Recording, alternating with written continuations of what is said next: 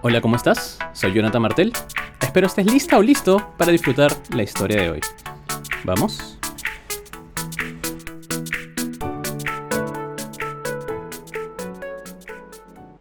Viviendo en un mundo de fantasías. Historia escrita el 2 de mayo del 2020. A priori, la vida no tiene ningún significado. Antes de nacer, la vida es nada. Depende de ti darle un significado y el valor no es más que el significado que le das. Jean-Paul Sartre, filósofo y escritor francés. Es que tú vives en un mundo de fantasías, alejado de la realidad. Me dijeron hace poco. Ocurrió mientras conversaba por teléfono con una amiga sobre los problemas cotidianos que ocurrían en este nuevo contexto de aislamiento por el COVID-19. No era la primera vez que lo mencionaba. Recuerdo que hace menos de un año lo comentó por primera vez, en ambas situaciones, sentí que lo dijo al quedarse sin argumentos para explicar el control, o falta de control, que tenía sobre su situación actual y sus emociones. Entiendo que quiso evitar una posible disonancia cognitiva, como le llaman los psicólogos a la tensión que generan dos ideas contradictorias, la cual la expusiera a una situación aún peor. Atiné a responder con el silencio.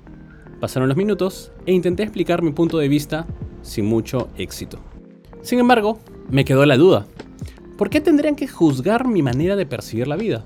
O más aún, ¿por qué sugerir indirectamente que la realidad de otra persona es mejor que la mía? ¿Cuáles son los parámetros que determinan lo que es mejor? ¿Cuál es la diferencia entre fantasía y realidad? Yuval Harari, historiador y escritor israelí, encuentra posibles respuestas con el concepto de realidad imaginada. Narraciones y mitos que, a lo largo del tiempo, cada sociedad ha creado y en la que todos sus miembros creen. Realmente todo lo que vemos a nuestro alrededor es fruto de percepciones e interpretaciones y mientras esas creencias persistan, podremos colaborar unos con otros. Ejemplos, la moneda, los dioses, la educación, el sistema financiero, las leyes, etc. Tú eres tus elecciones. Séneca, filósofo estoico romano. Entonces, nadie debería juzgar la realidad que yo mismo creé para vivir mi día a día. La siguiente pregunta entonces es, ¿a dónde me llevará esa realidad que he creado? ¿Será la realidad correcta? En este caso, la filosofía estoica nos da una señal.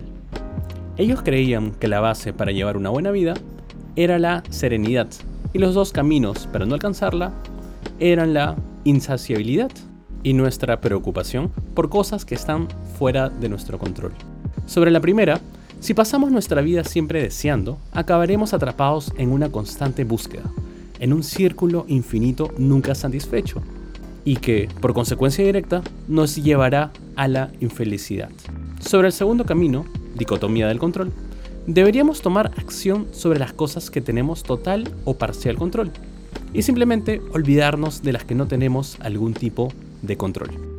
Para mí, vivir una vida tranquila es felicidad cada vez que alguien lo cuestiona, pienso si esa persona ha creado su propia manera de ser feliz, de acuerdo a cómo percibe la vida, basada en una reflexión netamente personal y no solo a cómo su entorno lo percibe. No es fácil alejarse del camino que nuestros padres, amigos y familia piensan que es el adecuado para nosotros, especialmente si al crear nuestras realidades, nuestros mundos, son muy distintas a las de ellos. Quizás el camino es la búsqueda de aquellas personas que sí las comparten. En mi caso, suelo reflexionar sobre mis decisiones a diario. Salgo a la terraza de mi casa y el cielo y las nubes por las mañanas y las estrellas por la noche me ayudan a ponerme en perspectiva y recordar de dónde venimos y cómo somos parte de la naturaleza. Me hace pensar en lo que se viene, cómo puedo prepararme, cómo me siento y las razones por las que debo sentirme contento. Alineo diferentes eventos que he tenido durante el día. Nuevas oportunidades de negocio, la enseñanza en la universidad, conversaciones con mis amigos y familiares, pensamientos de libros y artículos. Es un proceso que me ha tomado un tiempo establecer y también tomar decisiones radicales, pero finalmente me ha dado estabilidad para tomar mejores decisiones en cuanto a cómo dirigir mi vida.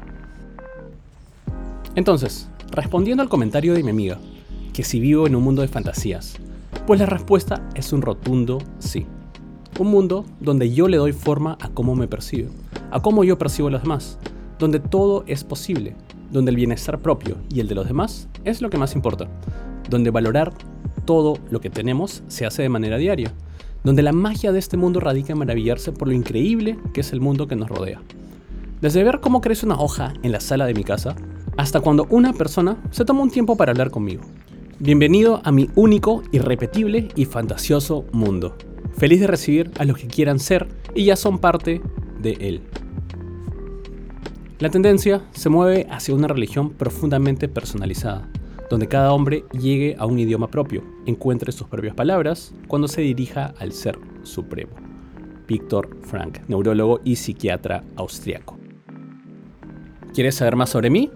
Visita www.jonathanmartel.co. Jonathan con TH y Martel con doble L. Y si quieres conocer mi día a día, pues entra a Instagram como arroba Jonathan Martel. Que tengas un buen día y nos estamos viendo muy pronto. Un abrazo.